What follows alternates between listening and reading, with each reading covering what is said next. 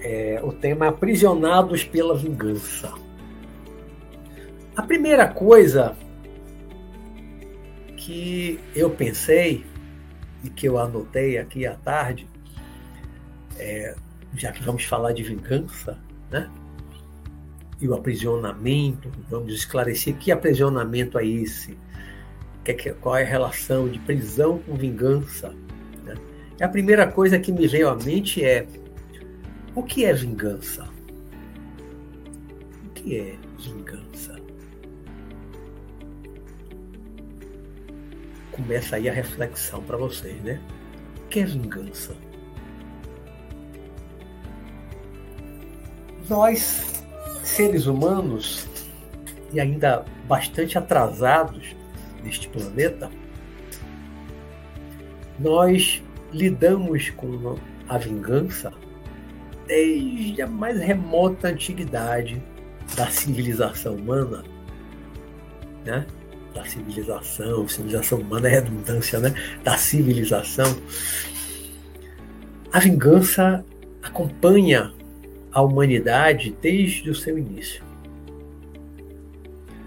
Os animais ditos irracionais, eles não se vingam. Eles não se vingam um animal, digamos um leão, se um outro animal pegar um filhote do leão e matar, e ele fugir, o leão não vai perseguir, perseguir sair da sua área de caça, do seu território, vai perseguir quilômetros até encontrar aquele animal que matou seu filhote, para ele então matar por vingança. Tá? O leão só mata na caça ou para defender o seu território, defender sua família, ali no momento. Né? Passado aquele momento, o leão não planeja uma vingança e não sai em busca de quem causou mal à família dele, a ele, a um filhote, para a vingança. Então, no reino animal, não há vingança. A vingança é uma exclusividade de nós humanos né? Porque a vingança ela está na razão, ela é algo racional. E como nasce a vingança? Né? Como nasce o desejo de vingança? Do ódio. Toda vingança ela nasce do ódio. E como esse ódio surge? O ódio surge de algo muito ruim, muito lesivo, danoso, praticado por alguém contra nós. O que nós praticamos contra outro. Uma pessoa pratica em relação a outra ou outras. Né? Alguém faz um grande mal ao outro, esse outro fica com muita raiva pode desenvolver um ódio que é maior do que uma raiva passageira, um ódio prolongado, e é esse ódio, essa raiva que a pessoa não consegue dissolver que faz nascer na mente do ser humano o desejo de vingança. Né? A vingança ela começa na mente surge o desejo. O desejo de se vingar. O desejo de fazer ao outro aquilo que ele lhe fez. Né? Uma pessoa deseja se vingar, ou seja, ela deseja fazer ao outro, levar mal ao outro, da mesma forma que o outro levou para ela. Então é devolver o mal com o mal. E isso lembra lá do Antigo Testamento, no tempo de Moisés, dos hebreus antigos, da lei de talião, da pena de talião, que é o olho por olho e dente por dente. A lei dos hebreus, lá naquele tempo, mil, mil e quinhentos anos antes de Cristo, ou seja, não, em torno de 3.500 anos atrás, essas leis, no tempo de Moisés, é, eram leis duras, eram leis duras, Porque o povo era duro, o povo era ignorante, o povo era bruto. Não era só o hebreu. Todos os povos da face da terra, naquele tempo, eram brutos, eram ignorantes, eram violentos. Praticamente todos. Havia guerras em todos os lugares, em todos os continentes do planeta Terra, né? Há 3.500, 3.000 anos atrás, 2.000 anos atrás. Guerra em tudo quanto é lugar. Né? E na pena de Italião, na lei de Italião, no olho por olho, dente por dente, as pessoas estavam autorizadas pela lei, né? as pessoas estavam autorizadas pela lei. Alguém arrancou seu olho, furou seu olho. Na, numa luta, uma faca, um punhal, uma espada, alguma coisa. Se furou seu olho, você tinha o direito de furar o olho do outro. A lei permitia isso. A lei autorizava. Por isso é que ficou conhecida como olho por olho, dente por dente. Alguém deu um soco, quebrou um dente seu, você podia também dar um soco no outro quebrar um dente. Se alguém cortou seu braço, você podia ir lá cortar o braço do outro. E por aí vai, né? E assim por diante. Ou seja, a lei na antiguidade né, permitia que você devolvesse o mal com o mal na mesma medida cortasse um braço seu, você não podia cortar dois do outro, podia cortar um, mas podia cortar um braço. Né? Isso era uma vingança, era uma vingança autorizada pela lei.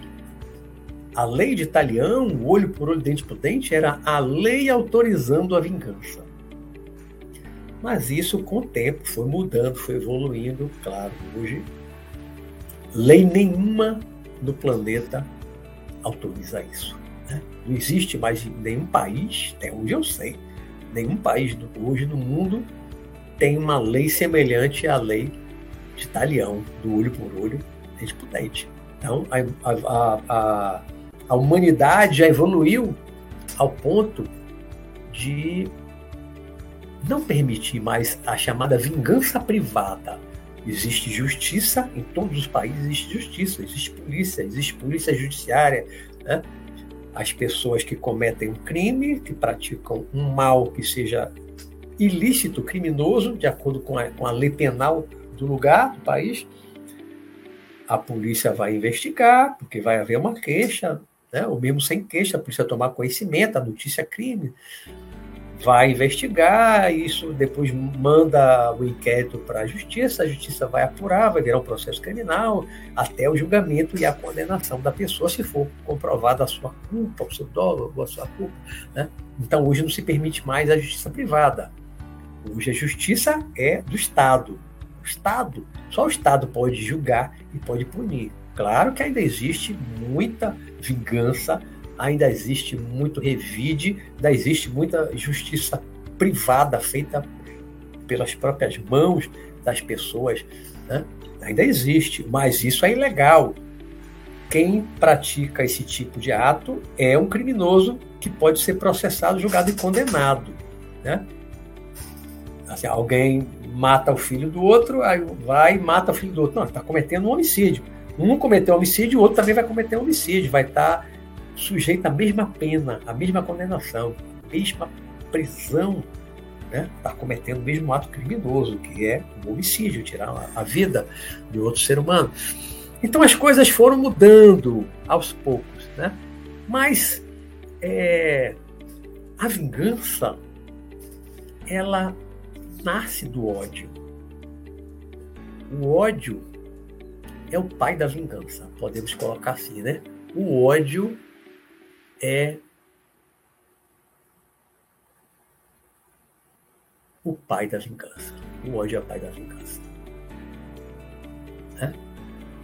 Não há vingança que não tenha por trás o ódio. E também ninguém odeia à toa, por acaso, sem motivo.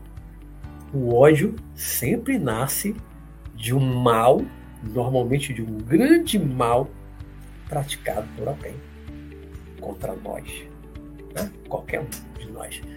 O ódio, assim como a raiva, que é uma coisa mais passageira, mais momentânea, pode ser um grande acesso de raiva também, até que, que leve a pessoa a cometer um homicídio, fazer uma loucura. Mas a raiva é, é assim, é, é, na hora instantânea, né? Acaba tendo uma reação muitas vezes violenta, mas é na hora instantânea. A vingança, ela costuma ser planejada, planejada friamente, friamente, né? Alguém planeja uma vingança, às vezes leva anos planejando a vingança até conseguir concretizar a vingança. Né? Ah, o ódio. O ódio, que é um sentimento muito forte, né? o oposto do amor. Né? Mas ela tem uma coisa, o ódio tem uma coisa em comum com o amor. O que é? O amor sobrevive à morte, morte corporal, morte física. O amor sobrevive à morte. Mas o ódio também. O ódio também sobrevive à morte.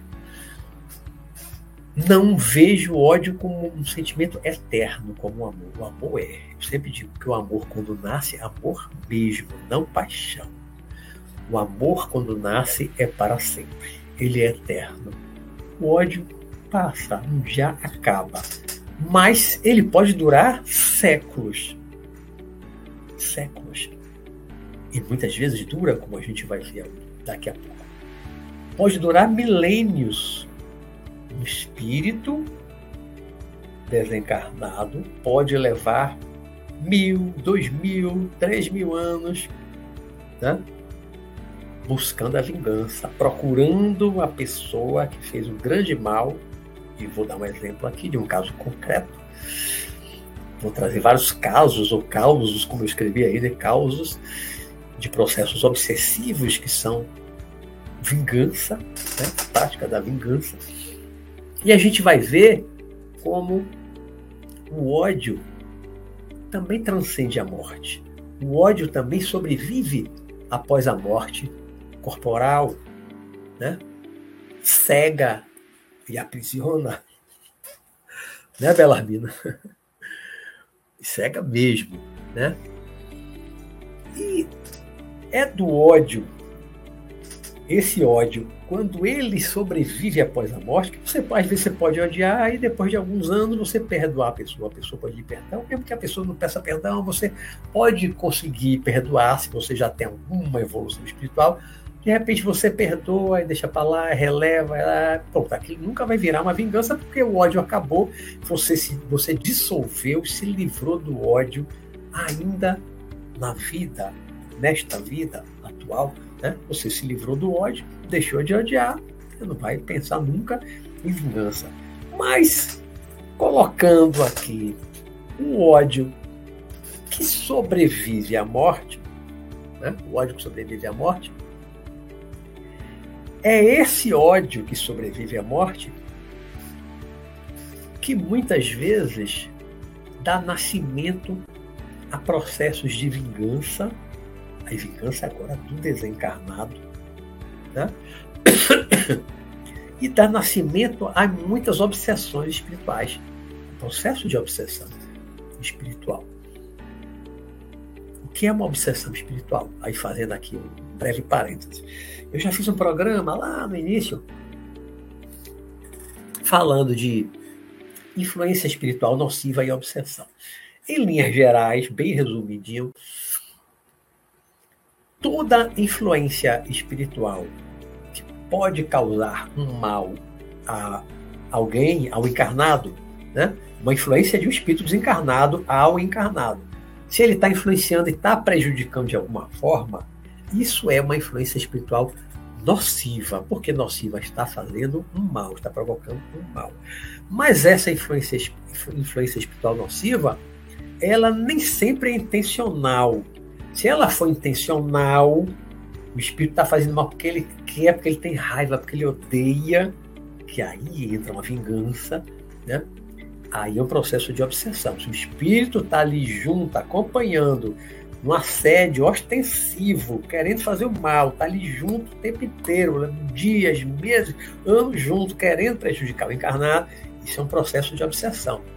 A intenção de fazer o mal, de prejudicar por causa do ódio, que é o que leva à vingança perpetrada pelo espírito desencarnado.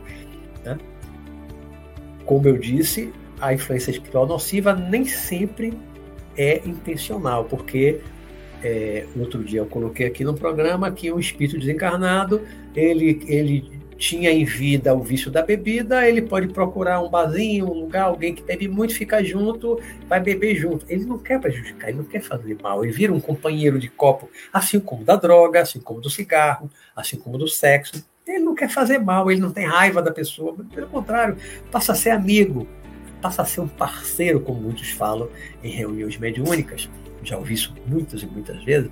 Né? É meu parceiro, é meu parceiro de copo, de outras coisas mais. Aí uma influência espiritual é nociva, é nociva, ele vai estar junto, ele vai estar reforçando o vício tal. A energia dele não está boa, ele vai estar prejudicando? Vai, mas por conta do vício do encarnado. Né? Mas isso não é uma obsessão, isso não tem ódio, isso não tem vingança. Na obsessão, sim. Na obsessão, o que eu verifico há 44 anos que eu tenho de experiência de reunião mediúnica, ou apenas assistindo, ouvindo, ou eu doutrinando, conversando com os espíritos encarnados, incorporados em médios de incorporação, de psicofonia. Né? Nesses 44 anos de experiência, eu já vi milhares de casos de vingança de obsessão, e já ajudei muito a desfazer os processos de obsessão. Então, é o ódio que sobrevive à morte que vai virar, que poderá virar, e muitas vezes vira, um processo de obsessão por vingança. Né? A obsessão, como eu disse, normalmente é fruto de um desejo de vingança que nasceu do ódio, que é, por sua vez, fruto do mal que uma pessoa faz a outra, ou fez a outra, em uma outra vida passada. Pode ter sido a última vida, né? Normalmente é da última vida. Na maioria das vezes eu vejo é da última vida o espírito que ele agora está desencarnado, ele desencarnou porque ele foi assassinado, ele foi espancado, ele foi roubado, né? alguém que fez um mal muito grande, matou um ente da sua família, alguém que fez um mal muito grande a ele e ele desencarnou, ou pelas mãos do encarnado, foi assassinado, né? mas ou indiretamente por causa do encarnado e o espírito desencarna, vai para outro lado cheio de ódio, né? Muitas vezes leva um tempo perturbado pelo umbral e tal. Às vezes fica pela terra perturbado, às vezes demora para reencontrar o seu algoz, aquele que lhe fez mal, que continua encarnado. Às vezes o desencarnado leva um tempo naquele estado de perturbação, zanzando por aí, pela zona etérica aqui, né? Contato com o plano físico e tal. E às vezes leva um tempo para encontrar. Mas encontra, uma hora ele encontra. E quando ele encontra, ele está cheio de ódio, está com muito ódio. E ele só pensa em uma coisa: vingança. Ele quer acabar com o outro, ele quer destruir o outro, ele quer causar a morte do outro seja por adoecimento, seja provocar, tentar, tenta provocar um acidente, tenta induzir alguém a matá-lo, né? como um assaltante na rua, tenta induzir, vai, vai, dá um tiro, atira dele, atira dele. Às vezes está junto ali do assaltante, que já está numa vibração baixa demais, né? Às vezes tem um outro ali, nem tinha necessidade de tirar, mas o outro está ali junto. Tira, tira, tira. Está quase que com a mão no gatilho, junto com, com o assaltante encarnado, e vai, atira, atira, atira e aí o outro acaba influenciado, tá ali às vezes dominado mesmo, e acaba atirando e tira uma vida sem necessidade, né? Então, a vingança, ela, ela aprisiona, né? A vingança começa com a prisão mental. Porque quando você, quando eu falo você, quem, quem estiver nessa situação, né? Quando a pessoa sofre um mal muito grande e não consegue perdoar, não consegue. É perdoar mesmo, né? não tem outra palavra melhor. Não consegue perdoar, não consegue relevar aquele mal praticado, porque o outro é ignorante, o outro estava no desespero, desequilibrado e tal. Quando a pessoa não consegue relevar, e fica com muita raiva, e essa raiva vira ódio. Né? A raiva pode ser uma emoção muito passageira, que dure algumas horas, um dia. Eu já tive lá na juventude uma raiva, algumas horas que o corpo tremia de raiva. No outro dia já tinha passado, não tinha mais nada. Mas se a raiva vira ódio, que aí é um sentimento duradouro, pode durar, como eu disse, anos, séculos, milênios, o espírito carregado daquele ódio, esse ódio aprisiona o espírito, a pessoa ali desencarnada, como muitas vezes o encarnado também, leva anos com ódio de outro pensando em vingança. Né? Encarnado também. Pessoa encarnada e pessoa desencarnada. Né? Quando está com ódio, o outro fez um grande mal, pensa em vingança, está pensando na vingança. Né? E aí, é, o desencarnado, ele vai calmamente planejar a vingança. Tem alguns que não tão calmamente, tem alguns que não são tão inteligentes, não são tão preparados, não são tão astutos, não têm estratégia.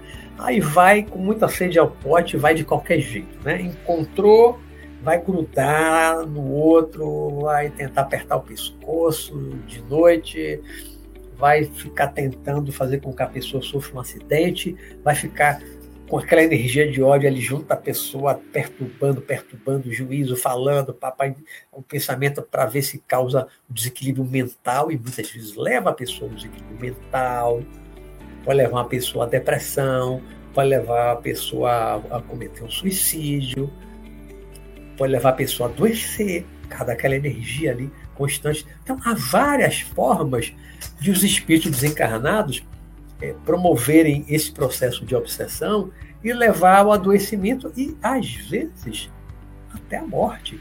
Encarnado. É, isso é possível? É. Ah, mas e Deus permite? A lei de causa e efeito. A lei de causa e efeito. Né? Você colhe o que planta. Você matou, tirou a vida do outro. Você está sujeito perante a lei de causa e efeito a passar por algo semelhante, alguém tirar sua vida. Pode ser aquele mesmo que você matou, que esteja do outro lado, que consiga provocar um acidente, um assassinato, né? mas pode ser um outro estranho, que vai ser o agente, o instrumento da lei de causa e efeito, para que você reajuste com a lei e promova em você aquele mal que você fez a outro. Porque muitas vezes você faz um mal a uma pessoa, aquela pessoa lhe perdoa, esquece. Mas esse mal que você fez àquela pessoa, aquilo precisa ser resgatado, reajustado perante a lei de causa e efeito. Para você evoluir, a não ser que você compense com muitas ações boas, positivas, se você não compensar, você provavelmente vai resgatar de uma forma também dolorosa. Aquele que foi objeto do, do, do seu mal, a quem você fez mal, ele perdoou, esqueceu, se afastou, né? Mas vai aparecer um outro instrumento da lei de causa e efeito que vai fazer você sofrer também, para você se reajustar com a lei, para você aprender né, que pimenta nos olhos dos outros não é refresco, não. Né? Pimenta em qualquer olho arde. Então, a dor que a gente provoca ao outro é sempre dor. Sempre dor. Né? É, é como pimenta nos olhos, é dor. Então, toda dor que você provocar aos outros, a tendência pela lei de causa e efeito é voltar para você. Aquela coisa de que o feitiço sempre volta contra o feiticeiro. Isso é a expressão da lei de causa e efeito. Feitiço vira contra o feiticeiro. Como o bumerangue, que às vezes eu digo, você joga o bumerangue, ele vai, vai, vai, vai, vai e volta para você as nossas ações, boas e mais, elas vão dar uma volta pelo universo vão voltar sempre para nós. Se forem ações boas, virão efeitos bons. Se forem ações ruins, virão efeitos ruins, danosos, dolorosos, sofrimento. Né? E aí, eu vou trazer agora alguns casos. É, eu, eu, desde 77, desde os 19 anos, é, eu comecei a frequentar centro espírita e outros trabalhos similares com reuniões mediúnicas também, como até hoje eu, eu frequento, trabalho, faço parte de um grupo de socorro mediúnico, de atendimento mediúnico, trabalhamos com, com desobsessão também. Né? Então já são aí 44 anos dessa experiência de lidar com espíritos chamados obsessores, espíritos que estão obsidiando alguém, que estão querendo mal, que estão querendo vingança. Já conversei com centenas, centenas, centenas, talvez milhares, pelo menos de ouvir a conversa junto de mim, na mesma sala, milhares. E eu, não sei, perdi a conta, porque são 44 anos ouvindo ou conversando, então muitos. Mas eu estava lembrando de tarde de alguns casos que eu anotei aqui, alguns casos para contar a vocês rapidamente. Que são exemplos de, de processos de obsessão motivados pela vingança, pelo ódio, pela prática do mal que alguém fez a esse espírito. Né? O primeiro caso é um caso que acompanhei, participei do tratamento, conversei com o espírito, um, dois chamados obsessores, eu não gosto dessa expressão, não, mas é como é mais conhecido, né? um processo de obsessão com um jovem né?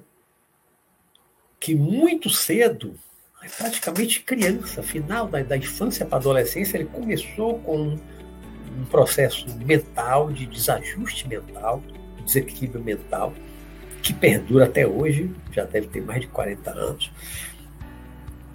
E passou por vários centros espíritas, por vários trabalhos, passou lá pelo nosso trabalho, da Casa Luz do Trabalho. Né? Conversei com pelo menos um dos espíritos, e aí ele me contou a seguinte história, assim, bem resumidinha, por causa do tempo. Na Guerra do Paraguai, Guerra do Paraguai, cento e poucos anos atrás, né? esse rapaz, agora obsidiado no presente, né? esse rapaz era um oficial do exército brasileiro lá na Guerra do Paraguai, lá no Paraguai. Ele comandava um, não sei se era pelotão, companhia, não sei, eram 50 soldados. Não sei como é que chamava isso aí na época. Né? Ele comandava 50 soldados na Guerra do Paraguai. E ele vendeu os seus comandados, os soldados, para o inimigo, para os paraguaios, na guerra contra o Paraguai. Né? Ele vendeu. Vendeu como? Não é vender como quem vende escravo. Ele, por dinheiro, ele foi procurado, foi corrompido. Por dinheiro, uma boa soma de dinheiro, ele entregou a posição da sua tropa. Estava escondida lá no campo, alguma coisa, na floresta ele entregou a posição. Então, o exército paraguaio foi lá e dizimou, matou os 50 soldados. Só o oficial que não morreu, na hora não estava lá, né? tudo combinado, mas foram 50 soldados mortos. Esse oficial depois comprou uma pique fazenda, levou o resto da vida numa boa, rico fazendeiro à custa da vida de 50 homens, a maioria jovens. Alguns tinham esposa, tinha filho em casa, quase todos, ou todos tinham uma mãe esperando em casa, um pai, né? Então causou um grande sofrimento a muita gente. Esses soldados, depois que morreram, deve ser levado um tempo perturbado, procurando, cadê, cadê, cadê? Não conseguiram se vingar lá no passado, né? Talvez tenha demorado décadas, ou aí o outro também, o fazendeiro morreu, eles não encontraram. Só que o tempo passou, o tempo foi passando, o rapaz, o oficial lá reencarnou no Brasil, né? os outros não reencarnaram. Todo mundo aí, mais de 100 anos, procurando ele, procurando até que encontrar. Aí há várias formas de encontrar, tem rastreadores, tem grupos são especializados em, em encontrar alguém que reencarnou, leva, às vezes leva décadas, mas acaba encontrando. Já conheço vários casos assim. Né? Eu sei que encontrou, e aí começou o processo de perturbação de perturbação, perturbação. Eu consegui convencer um desses 50 soldados a pelo menos desistir da vingança. Perdoar muitas vezes é difícil de imediato, mas muitas vezes eu já consegui convencer o espírito desencarnado a ele desistir da vingança. Mostro, faço regressão de memória, volto, que ele também já fez antes ao outro, no passado, faz regressão, tá? E tem toda uma técnica dessa de obsessão que eu uso, né? acabo convencendo ele a desista da vingança, abra mão da vingança, não se vingue mais, você está criando novas causas para futuro sofrimento. Você sofreu lá atrás porque antes você fez, papapá. Né, não crie novas causas, aí ele acaba, tá tudo bem, eu aceito. Pá. Mas perdoar não é assim não, perdoar não é fácil assim não. Aí tá tudo bem. Encaminho ele, vai para uma cidade espiritual, pá. Um que deixou de desejar vingança. Não é que desejou, não é que deixou de odiar, né? Mas começou um processo. Ele desistiu da vingança, mão da vingança. Tá? E aí, um, dois, três, passou por outros centros, vários centros espíritas daqui no interior da Bahia, em Salvador. Ah, digamos que tenha que tenham conseguido ao todo, digamos, nem sei se chegou a isso, né? Mas digamos que tenham sido convencidos 10 dos 50 soldados que foram mortos. Dez tenham desistido da vingança. Deixaram ele em paz. Dez. Ainda continuaram 40. Ainda continuaram 40. Esse caso passou por vários centros, passou por muitos doutrinadores, e ele continua um grande, grave e sério processo de obsessão perturbado. Né? É possível que ele envelheça e desencarne ainda com esse processo de obsessão, porque dificilmente algum doutrinador em algum centro espírita, espiritualista, de modo geral, vai conseguir convencer os 50 a desistirem da vingança. Não é fácil, porque são muitos em cima de um só. São muitos. Quando é só um obsessor, só um querendo vingança, às vezes você consegue, com jeito, com técnica, regressão de memória, papapá, já consegui fazer muitos desistirem da vingança. Muitos. Se for um só, pô, acabou a vingança. Vai tratar o, o encarnado que está adoecido fisicamente, mentalmente, né? vai tratar ele e tá, ele vai, vai ficar bom, vai ficar bem. Né? E o desencarnado vai ser tratado também, vai ser levado para uma cidade espiritual, vai ser tratado, vai ouvir muita palestra, vai se esclarecer. Com o tempo, ele vai acabar perdoando. Vai levar um tempo, talvez maior e tal, mas ele desistindo da vingança, acabou a obsessão. Né? O objetivo maior do processo de quando é obsessão mesmo, motivado por vingança, é afastar o espírito, mas não é afastar a força. Não é afastar a força, é convencer a desistir da vingança. É convencer, já convenci muitos a desistir da vingança. E você acaba com o processo de obsessão. O outro não perdoa, tá, mas não vai mais querer se vingar. O sentimento agora é, é dele. Né? E o espírito que fica nesse processo de vingança, querendo se vingar, querendo se vingar por décadas, perseguindo, procurando, depois quando encontra são décadas em cima, assediando, décadas, às vezes séculos, às vezes mais de uma vida, o espírito está ali assediando, querendo mal, querendo destruir, porque o outro lhe fez também algo muito sério, muito grave grave, como eu vou trazer um caso já já. Né? Então não é fácil, não. Eu tenho um, um, um caso, que aí é meu, particular, né? um espírito, uma mulher. Quem já leu o Sanacão, Mestre do Além, o primeiro volume, agora o unificado, está bem no início do livro, né? Na minha primeira experiência completa de sair do corpo, entra uma mulher uma, e volta uma bola de luz, uma chama vermelha e tá, tá, tá. Quem leu, lembra dessa, dessa, dessa figura dessa mulher? Essa mulher, esse espírito, é espírito, né?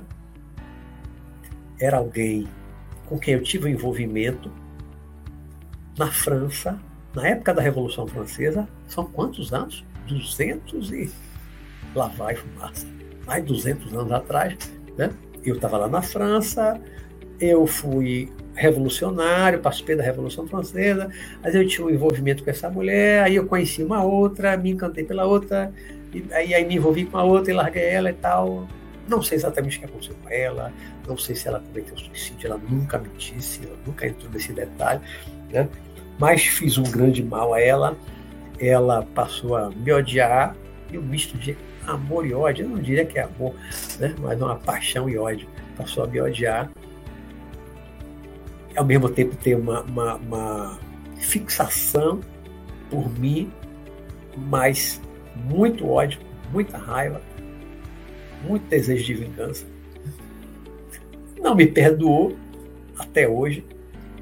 Ainda me perturba e me persegue até hoje.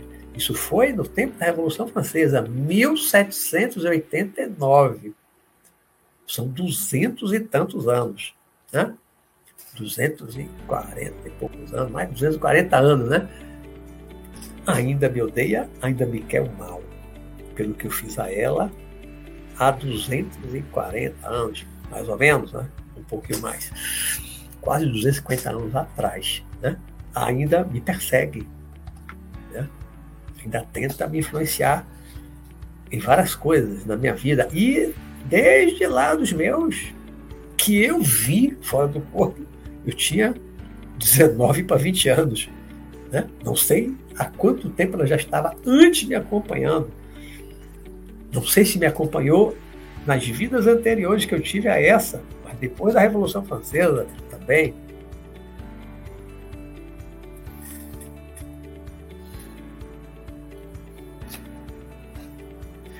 Uma vez eu estava numa reunião mediúnica, lá na minha casa de trabalho, e incorporou em uma médium um espírito.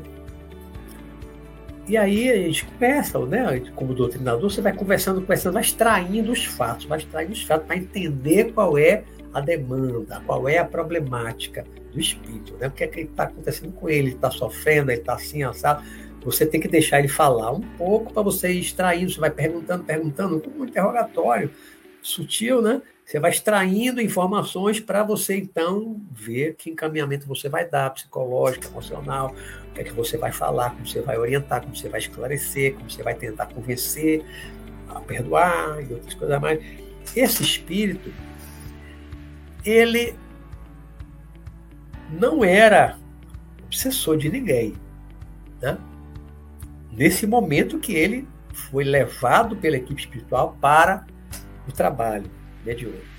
Ele estava, a descrição dele, do, do estado dele, ele estava num ambiente, num lugar, uma espécie de laboratório, ele estava preso, todo amarrado, cheio de fios nele, sugando energia do corpo espiritual, corpo astral, né? Outros espíritos, um grupo de espíritos estava sugando as energias dele do corpo astral. E ele estava aprisionado esse lugar, nesse laboratório, aprisionado. E aí, conversa vai, conversa vem, fui perguntando, ele foi soltando. Né? Aí por que, que ele estava aprisionado? Porque ele, décadas, não sei quanto tempo atrás, muito tempo atrás, né? antes, ele tinha sofrido um mal, sofreu um grande mal por parte de alguém, em vida no plano físico, sofreu, aí desencarnou, ele queria se vingar da pessoa mas ele não tinha força suficiente para se vingar. Ele sozinho, isso acontece muito, ele sozinho não tinha força, não tinha capacidade, às vezes não tem a, a, a inteligência assim, planejadora, estrategista, que alguns têm, né? e tem grupos especializados nisso, para vender a vingança. Né? Então ele fez um acordo, ele fez um contrato com um grupo especializado nesse tipo de coisa, né? em que o grupo, o contrato sempre é bilateral, né? tem obrigação das duas partes.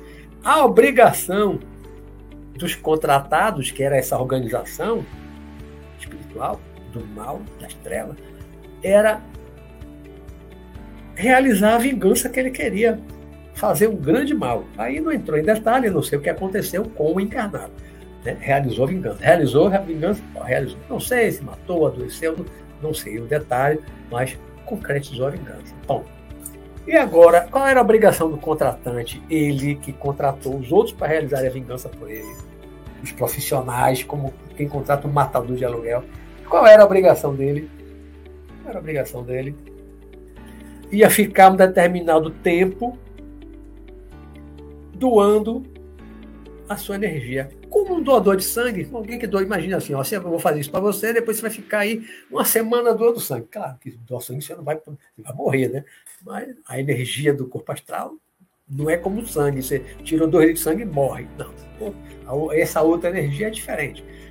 Então ele ficou, ia ficar um determinado tempo lá amarrado, preso, e ah, tá, ele concordou, agora eu vou cumprir a minha parte. Bom, acordo é acordo. Né? Ele assinou o acordo, ele concordou, foi ele, ele quem queria se vingar, pronto, ficou satisfeito, feliz da vida, com a vingança realizada, pronto, agora tem a minha parte. Tá? Só que quando atingiu o tempo programado, o tempo previsto no contrato, quem disse que aquela organização das trevas libertou ele? Libertou, não continuou com ele aprisionado, amarrado, sendo extraído, sugada a energia do corpo espiritual dele. Ele sozinho jamais conseguiria sair dali fugir. Jamais conseguiria sozinho. Mas alguém deve ter intercedido, uma mãe, uma avó, alguém que pediu lá em cima, orou, orou muito, papá, pediu, até que isso chegou no meu grupo espiritual, na equipe espiritual lá do nosso trabalho, né? E aí levaram a médium fora do corpo, se ligaram até ele, para eu conversar. Ele estava lá no ambiente, a médium foi lá, e eu conversando com a médium, e aquilo chegava até ele. Como se fosse um, um telefone sem fio. Né? A médium funcionava ali como um telefone sem fio, um celular. Eu falando aqui no trabalho mediúnico, e ele lá num lugar escuro, lá embaixo, né? e ouvindo a médium, ouvindo pela médium, eu falando, eu é que falava com ele. Né? E aí, conversando, papapá, e aí na conversa eu perguntei a ele se valeu a pena aquela vingança, valeu a pena? Ele disse, não, não valeu a pena. Né? Ele conseguiu a vingança, mas o tempo que ele ficou aprisionado, sofrendo, foi muito pior do que, do que ele tinha sofrido antes do passado. Muito pior. Então, conclusão dele era: não valeu a pena. Valeu. Contratar um grupo para fazer a vingança por ele não valeu a pena. Ele levou muito tempo sofrendo porque, por causa da vingança. Né? Ele aí, nesse caso, ele antes estava aprisionado pela ideia da vingança, pelo ódio aprisionado, e depois ficou aprisionado fisicamente, fisicamente, no corpo astral, no plano astral, no mundo espiritual, ele ficou aprisionado né, pela organização que ajudou ele a realizar a vingança que ele tanto queria. Então, ele de imediato ficou satisfeito com a vingança, mas depois ele ficou insatisfeito, sofreu muito, muito, muito, muito, aprisionado lá e tendo energia sugada. E se não fosse uma, uma interferência, uma interseção do alto, ele poderia ter ficado muito mais tempo lá aprisionado. Tudo por uma vingança. Valeu a pena? Disse, não, não valeu a pena. Aí nós resgatamos ele, segure minha mão, eu não consigo sair, tal, não, segure minha mão, pegue minha mão, papapá, né? Mentalizando isso, aí puxei e ele saiu e nós resgatamos ele levamos para o mundo espiritual. Foi levado pela equipe espiritual, né? Foi levado, pronto, escapou lá daquela organização das trevas. Né? É um dos casos mais terríveis que eu já me deparei. Né? Um outro caso, esse aconteceu com um, um dos trabalhadores, um dos colaboradores, trabalhadores da minha casa de trabalho espiritual. Um de nós. Né?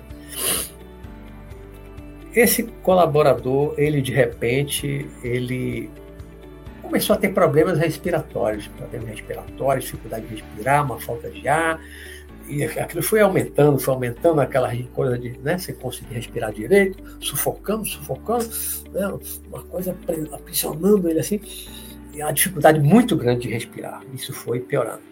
E aí ele se submeteu a um tratamento na nossa casa, a nossa casa é uma casa de tratamento para cura, né? autocura, como a espiritualidade lá prefere, né? É um, é um trabalho para levar a autocura, mas é um trabalho com um trabalho energético, com desobsessão, passe com várias técnicas que nós desenvolvemos com a equipe espiritual.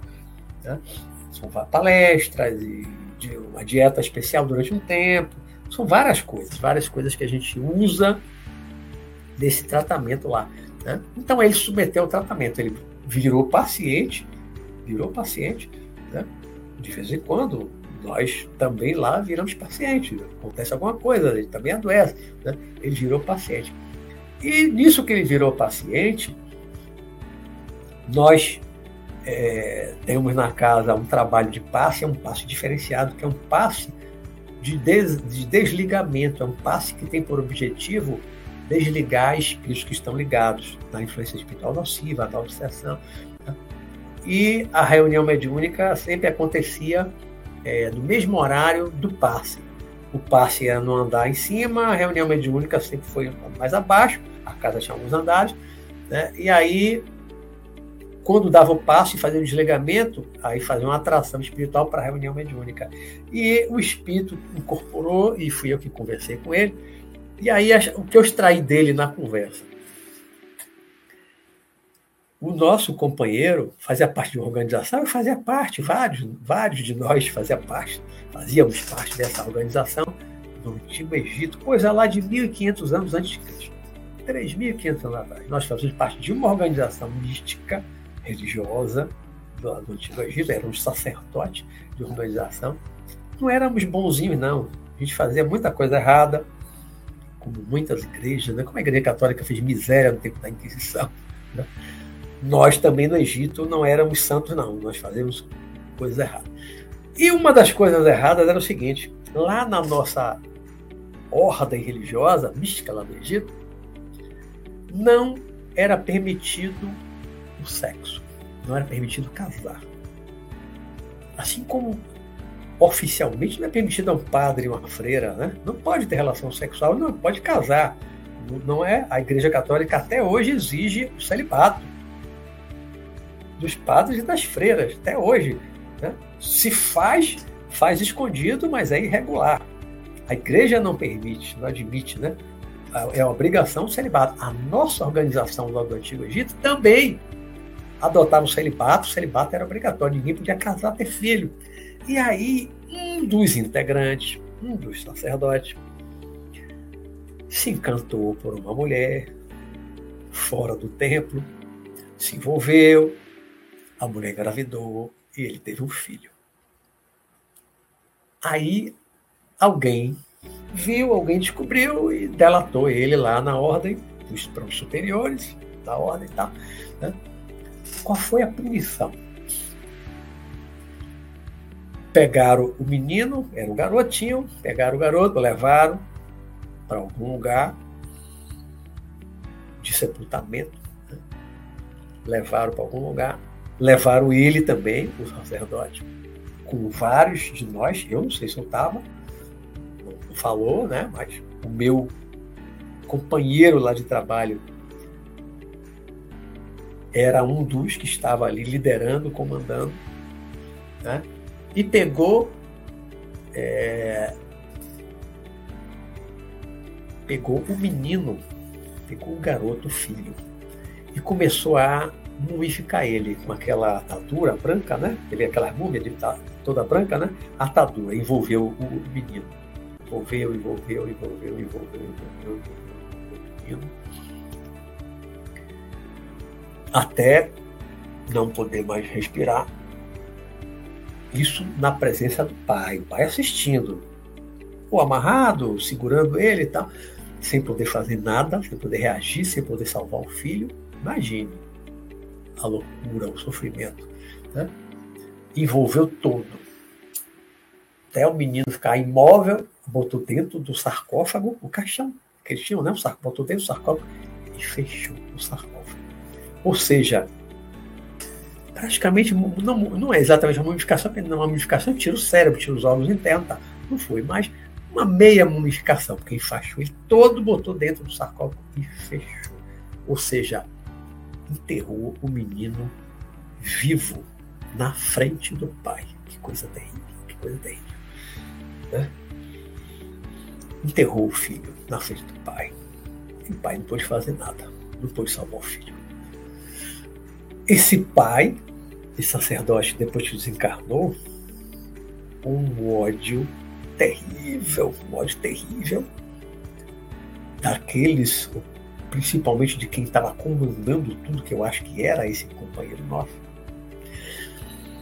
Mas só veio, talvez se eu tivesse conseguido encontrá-lo agora no século 21. Anos atrás, 10, sei lá, 10 anos atrás, não sei. Só no século 21, quase praticamente 3.500 anos depois, ele encontrou, ainda tinha o ódio dele, ainda tinha o desejo de vingança. E qual foi a vingança? Ele palavras dele, como ele escreveu, ele enfaixou o encarnado, enfaixou ele todo, claro, enfaixou com, com um tecido, uma atadura da outra dimensão, digamos assim, até matéria etérica. Enfaixou, ele enrolou ele todo, mas enrolou bem apertado, que isso gerou um efeito no corpo físico, porque o, o nosso companheiro, ele começou a ficar com dificuldade de respirar, como se ele tivesse realmente enfaixado, apertado no corpo físico. Ele tinha uma dificuldade muito grande de respirar, ele não conseguia respirar direito. Ele estava enfaixado no outro corpo, talvez até no duplo etérico também. Né? Estava ali enfaixado. E isso gerou um grande desconforto, uma grande dificuldade de respirar. Um processo de obsessão né? que foi levado a efeito mais de 3 mil anos depois do fato que gerou o ódio daquele sacerdote de ver o filho ser mumificado e sepultado no sarcófago, vivo, morreu, falta de ar dentro do sarcófago, enrolado, fachado. Né? Esse ódio sobreviveu por 3.500 anos, vou botar aí, 3.500 anos, o ódio sobreviveu com desejo de vingança, e ele estava se vingando. Né? Aí nós conversamos, conversamos, conversamos, acabamos levando ele a desistir, afastamos ele na conversa, no convencimento, e aí o meu, meu companheiro, o nosso companheiro, foi tratado né, e melhorou e ficou bom. Ficou bom. Mas é uma coisa terrível, terrível. Então, no processo de desobsessão, nosso tempo está quase finalizando,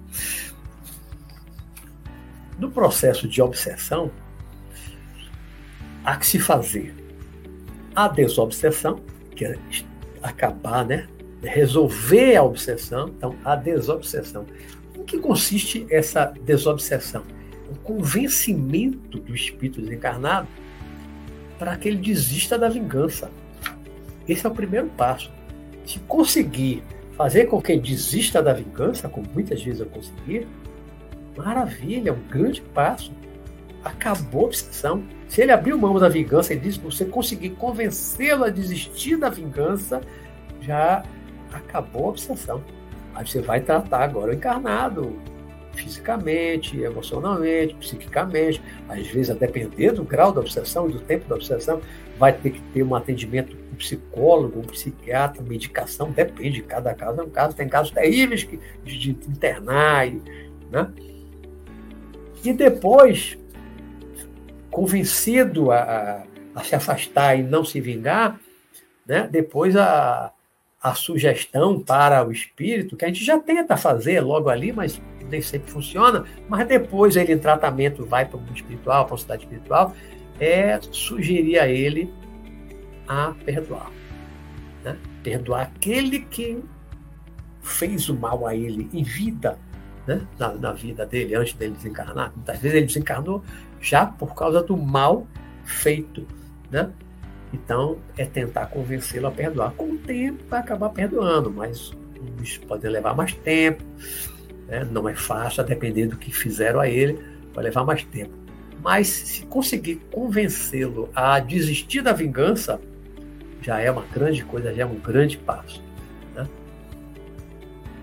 Muitas vezes, muitas vezes o espírito abre mão da vingança quando nós fazemos regressão de memória. Levamos ele a ver que ele também, em vidas anteriores, vidas passadas, ele também fez o mal a esse mesmo ser, a mesma pessoa, ou a outras pessoas. Né? Aí mostrando isso com a regressão de memória, às vezes fica mais fácil ele desistir da vingança e ele perdoar. Ainda ontem, rapidamente, eu, ontem é o dia do nosso trabalho mediúnico na nossa casa, de trabalho né, espiritual, e um dos espíritos com quem eu conversei, eu sou doutrinador na mediúnica, um dos espíritos com quem eu conversei, foi o terceiro da noite, era, era um, um homem que estava morando na rua, né, situação de rua, como chama agora, antigamente era morador de rua. Ele estava morando na rua não porque ele quis. Ele disse, eu não fui morar na rua porque eu quis. Ele era um empresário, ele tinha uma empresa, os empregados roubaram ele, roubaram muito, acabaram, destruíram a economia da empresa dele, as finanças, destruíram a empresa dele. Ele ficou todo endividado, para ele pagar a dívida toda, ele vendeu tudo que tinha para não ficar devendo nada a ninguém, entendeu? E foi morar na rua, foi para a rua, foi para a rua. Virou um morador de situação de rua, porque ele teve que vender tudo para pagar as dívidas por causa dos empregados. Aí ele desencarnou. Né? Desencarnou morando na rua, desencarnou. Né? E quando eu estava atendendo ele, conversando ele, ele dizendo que eu vou, eu vou me vingar, eu vou me vingar deles, dos empregados. Vou me vingar deles, vou me vingar deles. Né? Só falava em vingança. Ainda não tinha começado o processo de vingança, acho que ele tinha pouco tempo de desencarnar mas já estava falando em vingança dos empregados que levaram ele àquela situação de mendicância. Né? Aí teve uma hora que eu pensei, né? Até tinha um tempo que eu não fazia isso. Aí, aí falei de reencarnação, de lei de causa e efeito, ele não entendia nada disso. Não, não sei nada disso. Eu estudei matemática, física, é, contabilidade, isso aí, o que é isso? O que é reencarnação? Ah, não entendia nada disso. Aí eu falei rapidamente de reencarnação, de muitas vidas, lei de causa e efeito, pá, você colhe o que você planta. Aí falei um pouquinho e aí fiz uma coisa que eu aprendi lá na juventude, numa reunião mediúnica do Centro Espírita que eu participava, com o mestre, que era o professor Walter Porto. Né? Aprendi com ele, aí botei a mão na frente da testa dele e pedi a Deus, paz, se for da tua vontade, que esse irmão veja aquilo que deu causa ao seu sofrimento. Assim que eu aprendi lá com o professor Walter. Exatamente assim. Botar a mão na frente dele. Ele começou a ver. Aí ele foi vendo, assim, encurtando a conversa, que nosso tempo assim, já, já se esgotou. Né? Ele viu, ele se viu, se sentiu como um senhor de escravo, morava numa fazenda. Ele era dono de escravo viu um negro escravo com as costas toda ensanguentada, toda em carne viva, de chicotada, de chibatada. Né? Ele era perverso, maltratava muito os escravos, né? foi dono de escravo e maltratou muitos escravos. Então, é possível que alguns daqueles escravos, com raiva, com ódio, reencarnaram, foram parar na empresa dele como empregados, né? Inconscientemente se vingaram, inconscientemente se vingaram, porque nem devia lembrar que ah, eu fui, nós fomos escravos, ele foi senhor e ele nos maltratou. Não, ninguém devia lembrar disso, normal ninguém lembrar, né? mas inconscientemente eles tinham raiva do patrão, roubaram o patrão, destruíram a empresa do patrão e levaram o patrão à mendicância. E acabou morrendo na mendicância, como mendigo. Né? Foi uma vingança. Aí, nesse caso, uma vingança inconsciente. Mas uma vingança. E quando ele viu isso por meio da regressão de memória, que é uma técnica que, que é bem utilizada tem o seu papel, tem o seu lugar. E muitas vezes eu só consegui demover o espírito da ideia da vingança, do desejo de vingança, mostrando a ele o passado, fazendo ele regredir a uma vida passada e ver o que ele fez antes aquela pessoa. Às vezes a mesma pessoa, na maioria das vezes a mesma pessoa. Né?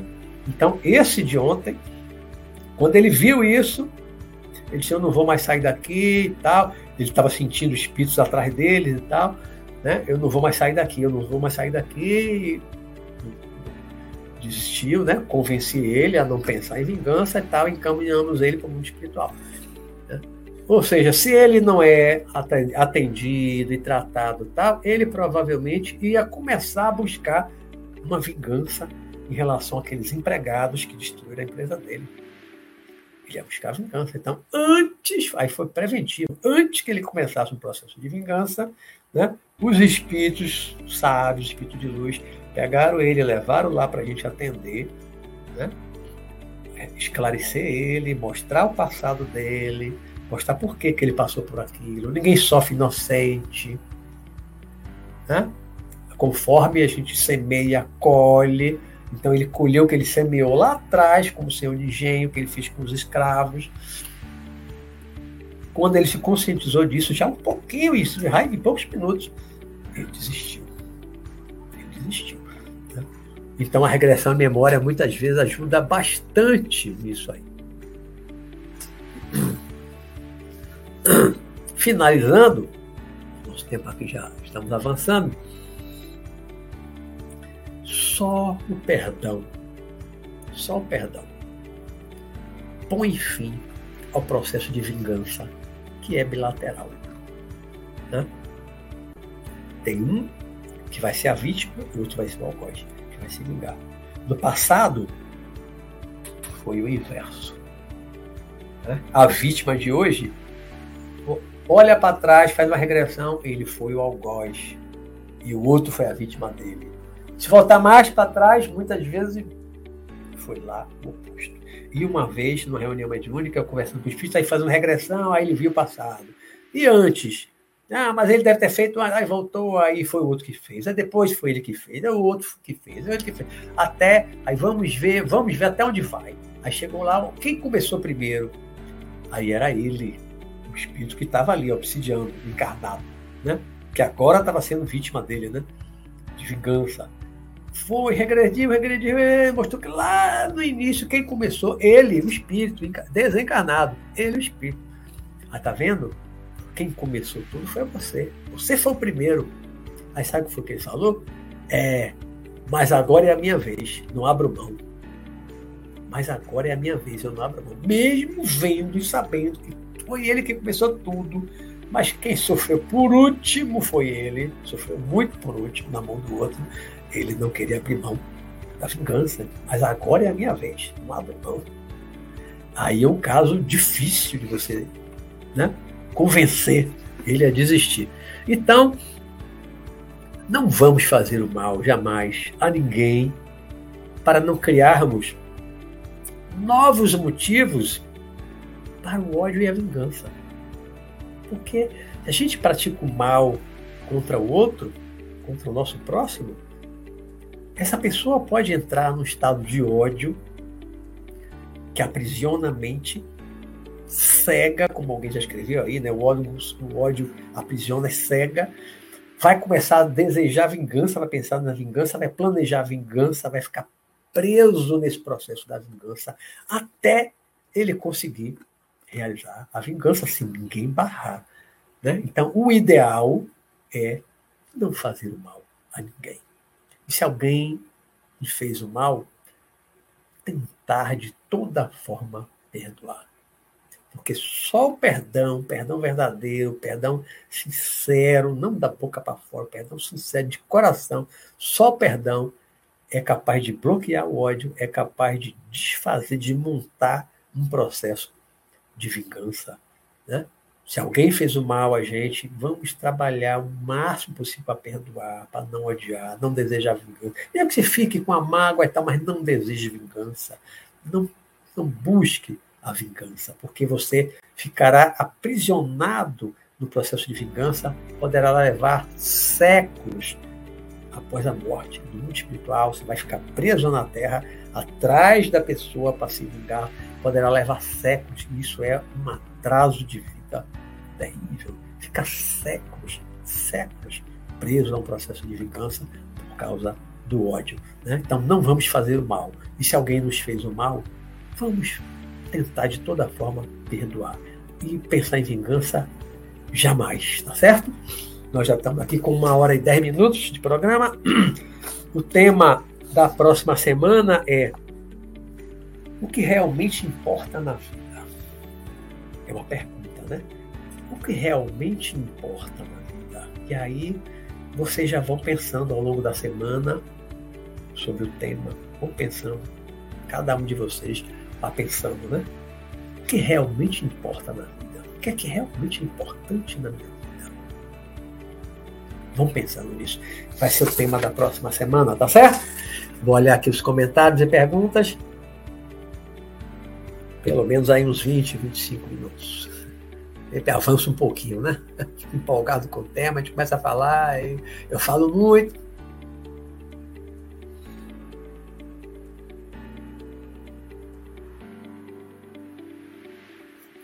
Deixa eu descendo aqui.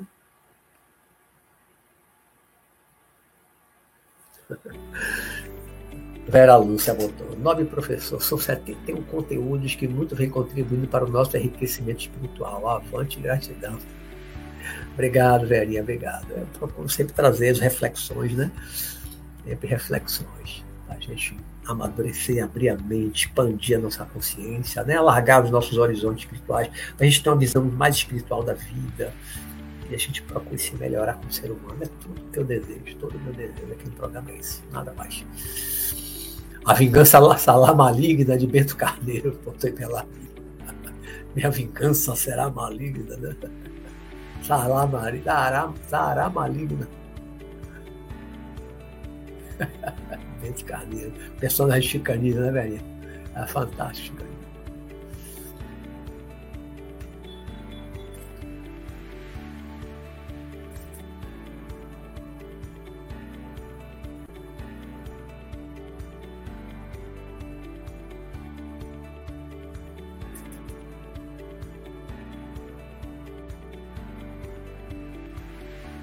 Obrigado, minha amiga Rita Gonçalves. Obrigado. Obrigado. É, já temos muitos anos aí, né? Amizade, acompanhando aqui o programa, né?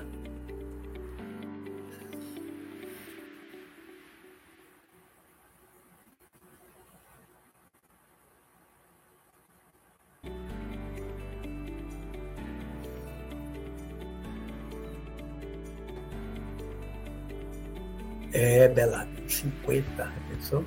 Às vezes você ter um obsessor, um perturbando você, às vezes é uma coisa complicada, complicada, adoece as pessoas fisicamente, adoece mentalmente, leva muita gente para o hospício. Agora, 50. É difícil, é obsessão da vida toda. É um resgate, aí é um resgate, resgate expiação mesmo, né? Braba, braba, braba.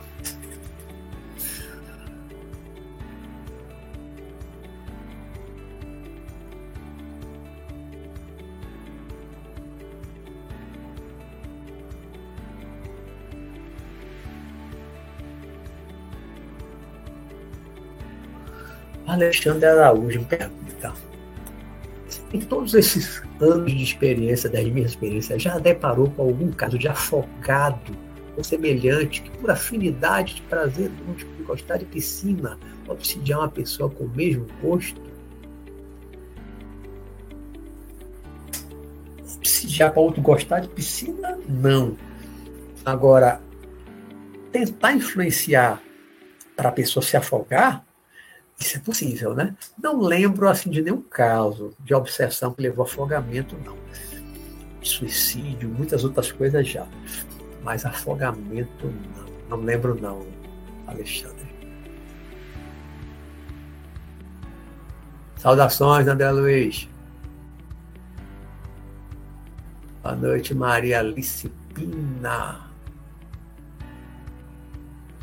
É, Matheus Lacerda, a pior deve ser a subjugação. Subjugação é. Subjugação é, é, é, é aquela possessão, também chamada de possessão, né? O espírito domina. Se pegar um médio de incorporação e ele conseguir dominar, é a possessão mesmo, né? A possessão demoníaca, como a igreja chama, né? A subjugação é terrível.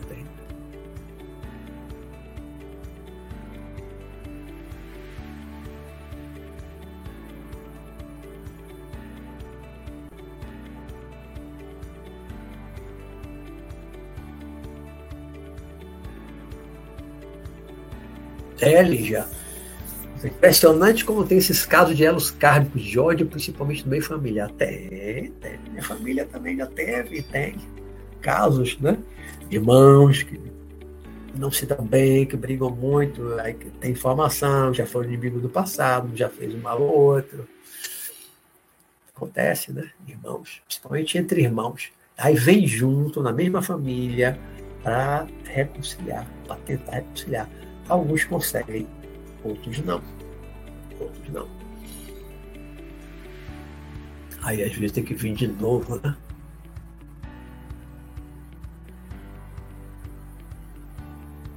Beleza, André Luiz, doador de sangue, cada quatro meses, ótimo, beleza, parabéns.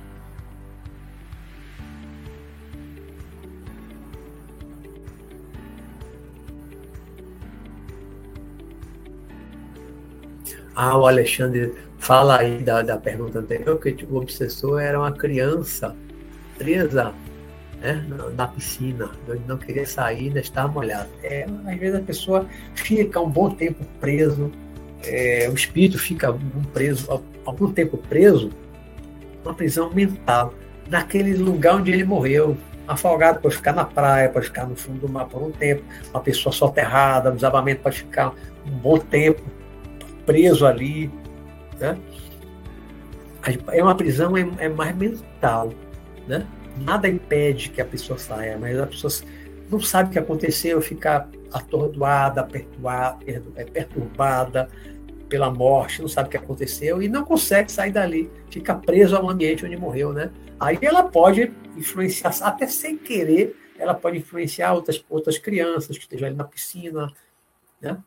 Pode, pode influenciar. Aí vai depender também do merecimento dos outros, das outras crianças, porque todo mundo tem um mentor espiritual e tudo depende do merecimento kármico, né?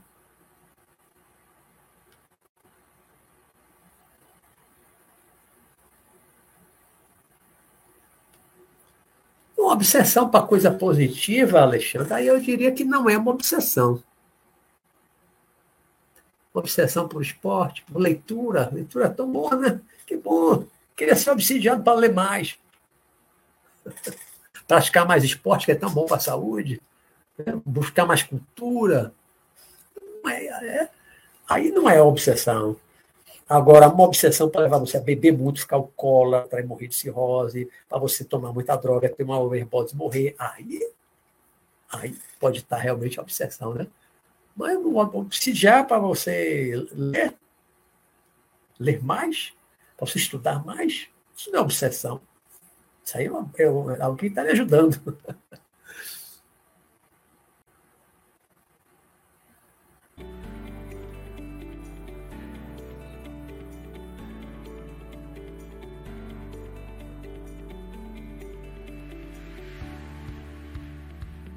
Fugiu do tema não, Alexandre. Fugiu não. Está dentro do tema. Está dentro do tema. É, porque eu acabei. Obsessão é, é, é, é vingança. Né? Então eu acabei focando um pouco da vingança na questão da obsessão, porque toda obsessão é um processo de vingança. Né? O, o, o, o, obsessor, chamado obsessor, ele destruiu o outro, ele destruiu porque, porque ele odeia, ele odeia porque, porque o outro fez mal a ele antes. Né? Então é uma vingança. Toda obsessão é motivada por desejo de vingança, porque tem ódio de quem lhe fez mal antes. Né? Aí por isso que eu foquei aqui muito na, na obsessão.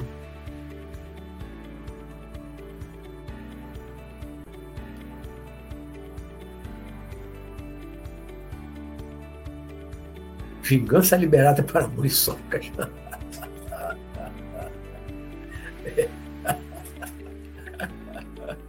Essa foi boa.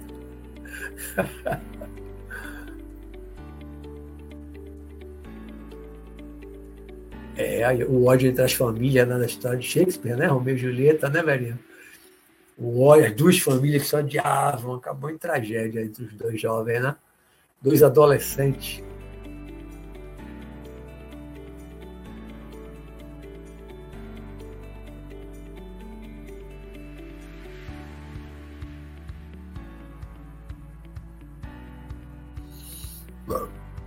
Pergunta de Lígia, professor, o inimigo espiritual pode impedir a sua saída do corpo físico porque pode ser ameaçador para ele no astral?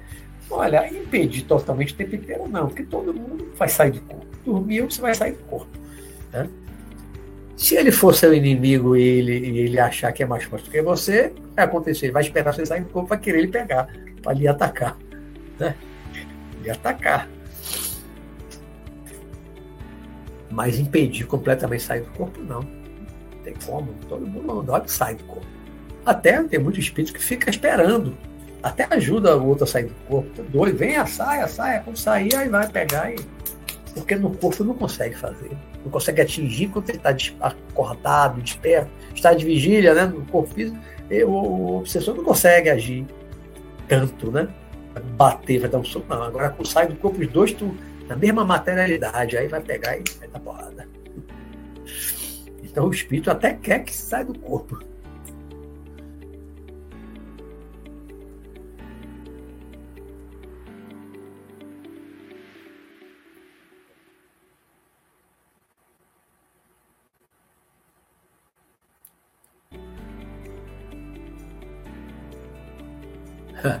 O Marta Delgado está respondendo alguma coisa aí em relação ao centro, né? O meu, se esse é o meu, tá para perguntar, né? Mas faça a pergunta para o professor, ele responde no final. Está vendo aqui. Bom, o meu centro não é um centro espírita, eu ajudei a fundar, fui um dos fundadores, né? Tem, já, tem mais de 25 anos. É um centro voltado para a cura, o autocura, como preferem os nossos mentores, tratamento mas não é não é um centro no não é um centro espírita, é um centro holístico, espiritualista, não é espírita, tem um voto de espírito. Tem muita coisa semelhante, mas não é igual.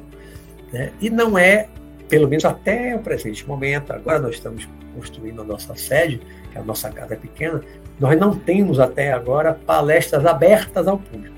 Eu acho que no futuro a gente vai ter, não temos. Né? As palestras lá só são para os pacientes. A bem da verdade, durante esses dois anos de pandemia, nós fechamos para o atendimento presencial lá, ficamos só no atendimento virtual, né? E o ano passado nós voltamos com um trabalho mediúnico. Agosto, setembro do ano passado, nós voltamos com um trabalho mediúnico lá. Aí é um grupo menor, não são todos colaboradores, só um trabalho mediúnico. Né? Já há pessoas em tratamento, né? não deixou de haver, mas não presencial lá, não usando as técnicas perto, é de energia junto, né? Todo o trabalho é virtual e é na boca do rio. Quando nossa sede estiver pronta, eu vou divulgar aqui, tá bom? Viu, Marta? É Santuário Luz e Vida. Santuário Luz e Vida fica no bairro da Boca do Rio. Mas não é um trabalho aberto ainda.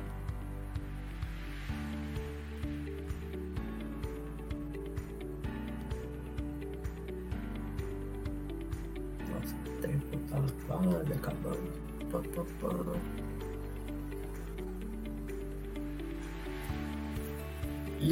Paula escreveu, verdade, professor. Eu experimentei a bênção do perdão. Me curei das dores e fui banhada pela luz do amor. Sensação inesquecível. Ó. Muito bem, Lígia Paula. Muito bem, muito bem. Perdão liberta. Perdão é libertador. Né? Perdão é libertador. O ódio aprisiona, a vingança aprisiona, por isso que é aprisionados pela vingança. Né? O ódio aprisiona e vai levar à busca da vingança. E só o perdão é que liberta a pessoa. O maior e o primeiro beneficiado, beneficiário do perdão, é quem o emite, é aquele que perdoa. Quem perdoa é o maior e o primeiro beneficiado. Porque se você perdoa o outro que te fez o mal, você se liberta. Você sente um alívio. Você não vai mais se endividar buscando vingança, fazendo novo mal, pagar o mal com o mal. Não. Você vai se afastar. Pode até não querer contato, não querer mais aproximação, não querer mais amizade, mas não vai mais manter o ódio. Né? Você conseguir perdoar. E se conseguir perdoar mais profundamente, vai novamente ter aproximação com a pessoa, vai dar uma outra chance. Tá? Porque existem níveis e níveis de perdão. Né? Um perdão verdadeiro, como Jesus lá na cruz, né? Pai, perdoai, gente não sabe o que fala. Perdoou Judas, perdoou todo mundo, perdoou os romanos, perdoou todo mundo. Não morreu com ódio de ninguém, não buscou vingança, muito pelo contrário, partiu do mundo tendo amor por todos, compreendendo a ignorância, eles não sabem o que falam. Né? Esse é o maior perdão, é o perdão mais profundo e libertador.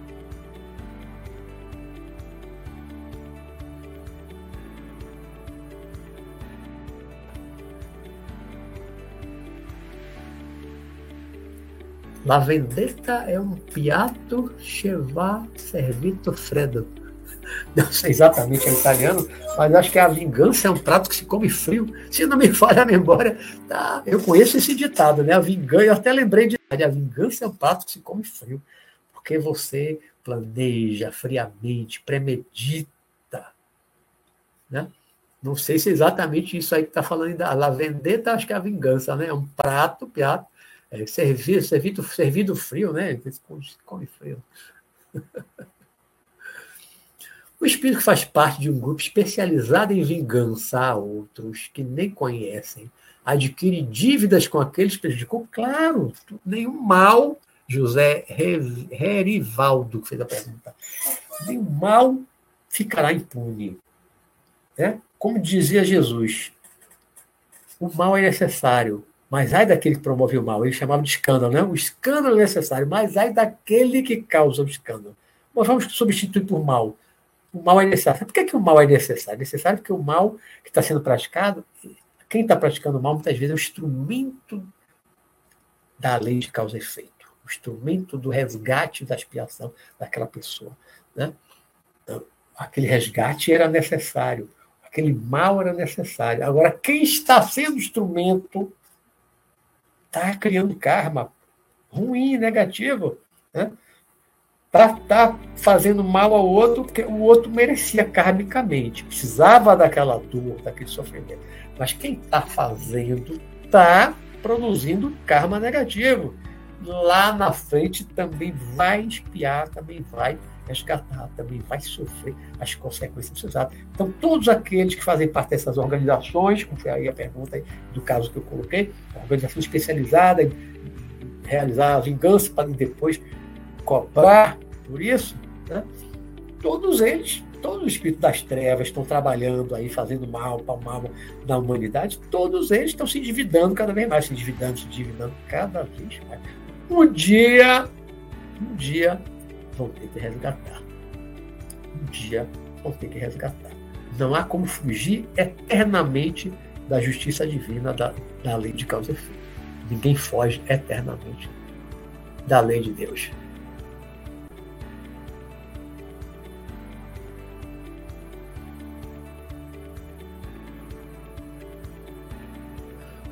Boa pergunta, Leonardo Bertorelli, gostei. Se mudarmos nosso padrão vibratório com práticas espirituais elevadas, dificultamos a vida do obsessor, não é, professor? Talvez até o ajude. Sim, sim.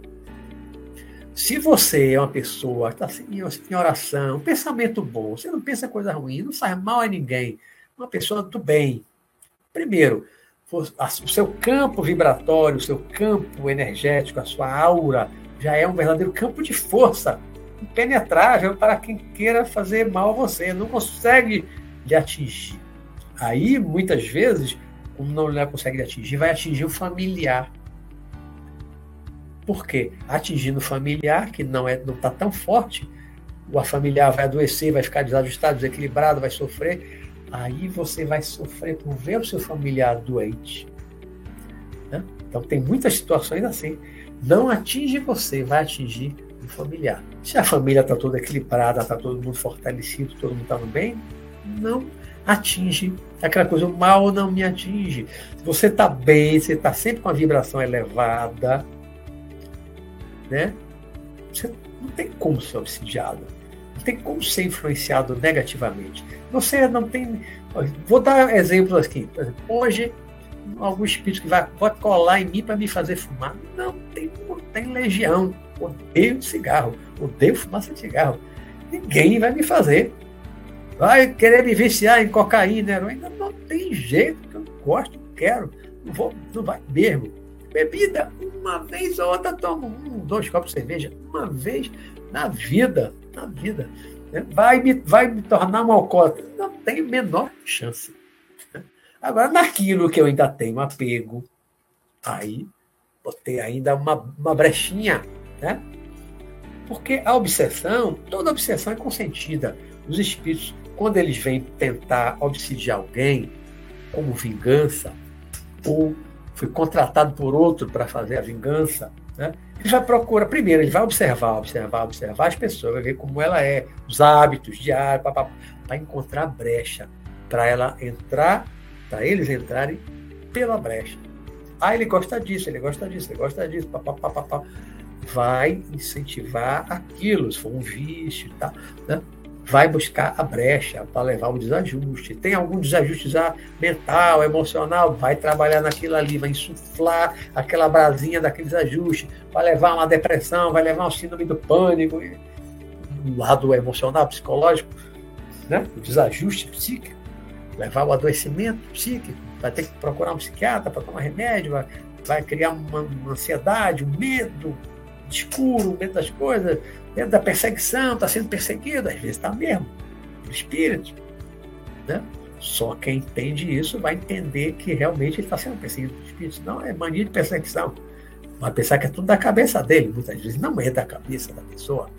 Muitas vezes é um processo de obsessão. Ele está ouvindo vozes mesmo. Ele está vendo espírito mesmo. Nem todo mundo entende e aceita isso, né? Mas manter a vibração elevada é a melhor coisa, Leonardo. Melhor coisa, está certo. E ainda ajuda o espírito desencarnado, né? Porque se você eleva a sua vibração, você está em oração, vai estar tá beneficiando positivamente quem estiver junto de você, ao seu redor. Até querendo fazer mal a você. Por nada, Alexandre Araújo.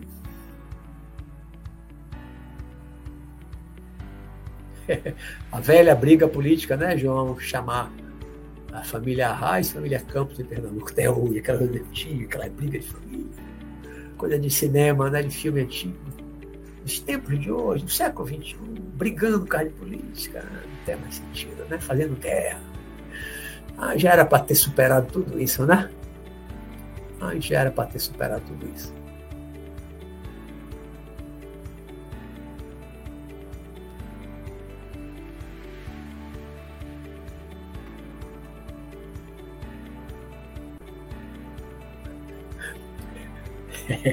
Às vezes o obsessor é encarnado, viu, Alexandre?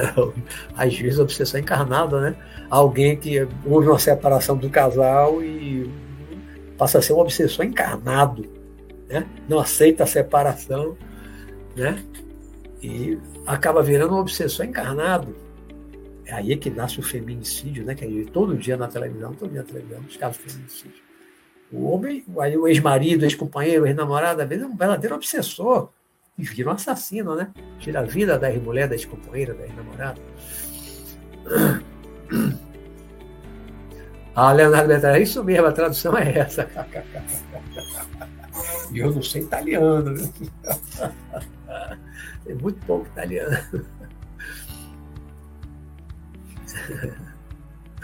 Obrigado, Luiz. Obrigado, Luiz.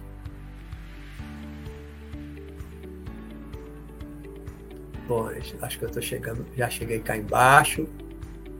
Última pergunta, que já temos uma hora e 34 minutos. Última pergunta de Tiago Rodrigues. Existe a possibilidade de um casal divorciado, a mulher querer vingar da outra? Ué? Possibilidade de um casal divorciado, a mulher querer vingar da outra, essa vingança pode vir de uma vida passada, mas como é que uma a pessoa de um cavalo viciado, uma mulher quer vingar da outra? Mas que outra? Uma outra mulher que foi pivô da separação? Não sei. Isso não ficou aí claro. Se for isso, é possível, né? Pode ser de vidas passadas. O encarnado pode obsidiar um, desencarnado? José Rerivaldo pergunta. Isso há muitos anos atrás, lá em 85, por aí. Estava numa reunião mediúnica caseira. E um espírito incorporou, falava para um dos membros da, da, da, reunião, né?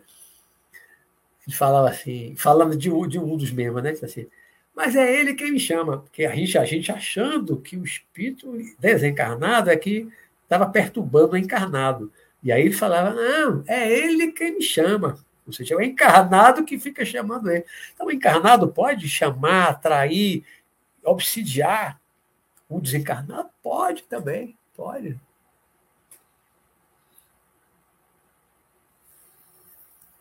A família tem que ser espiritualizada toda, né, Leonardo Bertorelli? A outra é ex-mulher, sim. Aí agora ficou claro, Tiago. É isso aí. A outra é ex-mulher, claro. Às vezes tem, né? Uma rixa, um rival de outras vidas, né? Aí aparece uma, acaba sendo pivô da separação. Às vezes tem uma inimizade lá, lá do passado. Se não tinha, pode estar nascendo ali agora, né?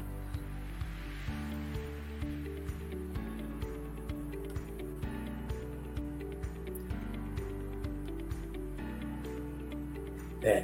Bom, pessoal, vou, vou, finalizar, vou ficar por aqui, já temos uma hora e 37 minutos, já avançamos nosso tempo. É...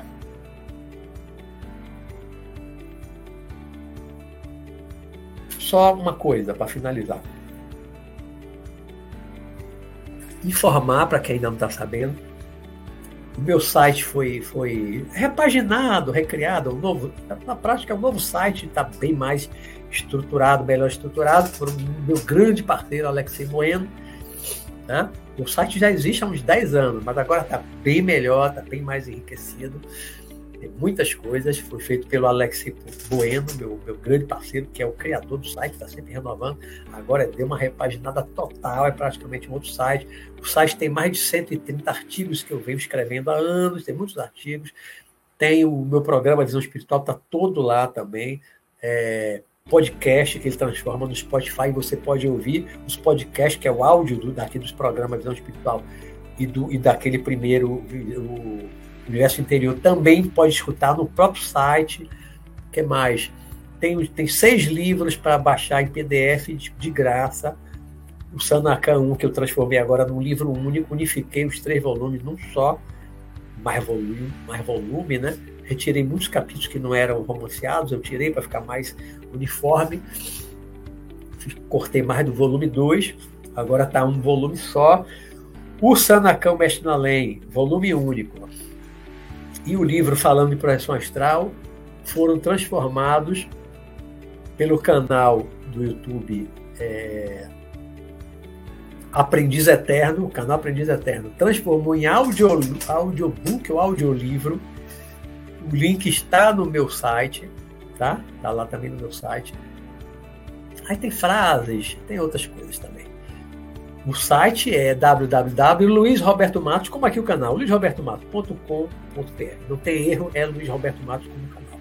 Né? Então é só procurar Luiz Roberto Matos, chegar no meu site, tem tudo aí. Tem os livros para baixar, tem, você pode ouvir o, o, o livro em áudio, né? Os dois livros, Sanacão, Mestre na Lei e Falando de Projeção Astral, pode ler os artigos que eu estou divulgando no Facebook, estou sempre botando os artigos. Aí tem uma série de coisas e está sendo melhorado cada vez mais. Tá bom? Então, uma ótima noite para todos vocês.